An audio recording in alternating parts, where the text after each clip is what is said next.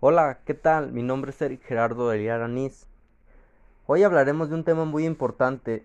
Hablaremos sobre las personas físicas y los ingresos para otorgar, sobre el uso y el goce.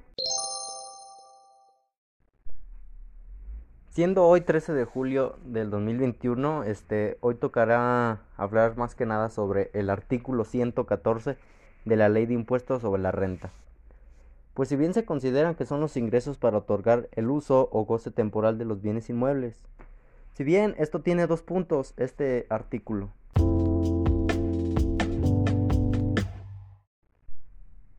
Bueno, como primer punto, son los provenientes del arrendamiento o subarrendamiento y en general por otorgar un título oneroso en el uso y el goce temporal, ya sea del bien inmueble o en cualquier otra forma.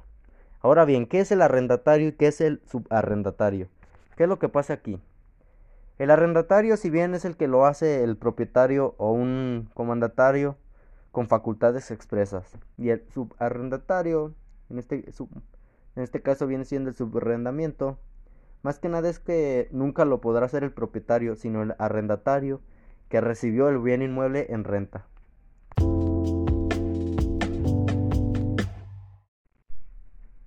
Como punto número dos, este, ahora bien, son los rendimientos de los certificados de la participación de la inmobiliaria no amortizables.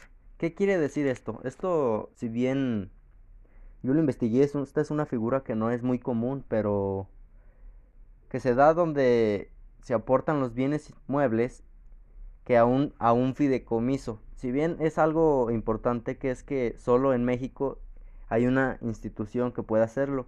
Y es más que nada es una de crédito. Este si bien tiene que ser autorizada por esta misma ley, ya que puede ser una fiduciaria una vez que se afecten los bienes inmuebles, la fiduciaria, una vez que los administre y los dé el arrendamiento a terceros, más que nada en, en un término muy general, estos certificados de inmobiliaria son los que se entregan a los fideicomisarios y ellos tienen el derecho a obtener los frutos de las administraciones.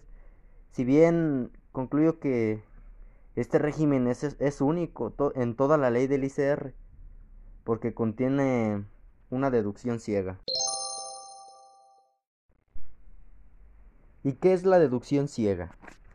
La deducción ciega es una facilidad o puede considerarse un derecho o una prerrogativa. Más que nada es que se otorga porque es algo muy en términos de derecho es algo muy fabuloso, este es algo que nos permite deducir el 35% de la totalidad ¿Y de qué? De los ingresos de arrendamiento, sin tener que demostrarle al fisco este, si se utilizaron en reparaciones, en inversiones, en lo que sea que se lo hayan gastado.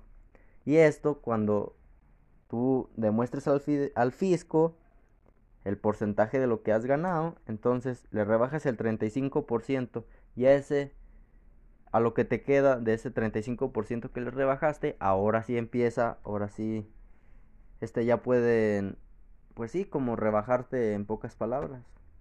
Desde esa desde esa cifra, ya rebajándole el 35%. En lo personal creo que es pues sí, es un es una facilidad muy muy bien que se da pues, en este régimen, este pues sí que te rebajen el 35% sin dar explicaciones a nadie. Pues sí, en lo personal a mí se me hace algo muy que nos ayuda mucho, o sea, nos beneficia. Y esto pues en las personas físicas. Si bien sabemos que esto, este tema este, es de las personas físicas. Aparte pues el artículo 114 va dirigido solamente para las personas físicas.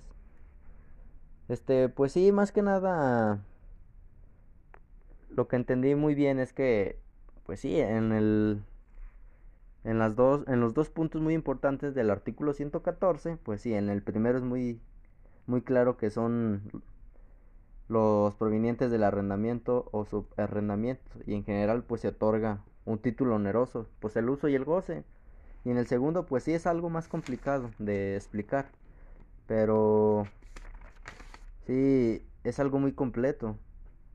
Entonces, pues sí, en lo general, si bien es un régimen solo para las personas físicas, y es propio de los bienes inmuebles, es decir, que se pueden mover, esto sería actividades empresariales, pero si, pues, si otorgamos el uso de bienes inmuebles, es decir, que no los podemos mover, pueden ser terrenos o departamentos o etcétera. Pero sí, en lo, en lo personal, pues sí, como bien lo dije, este eh, es un régimen que es único en toda la ley del ICR, es lo que se me hace algo muy importante. ¿Por qué? Porque contiene la de la, lo que les acabo de decir, la deducción ciega.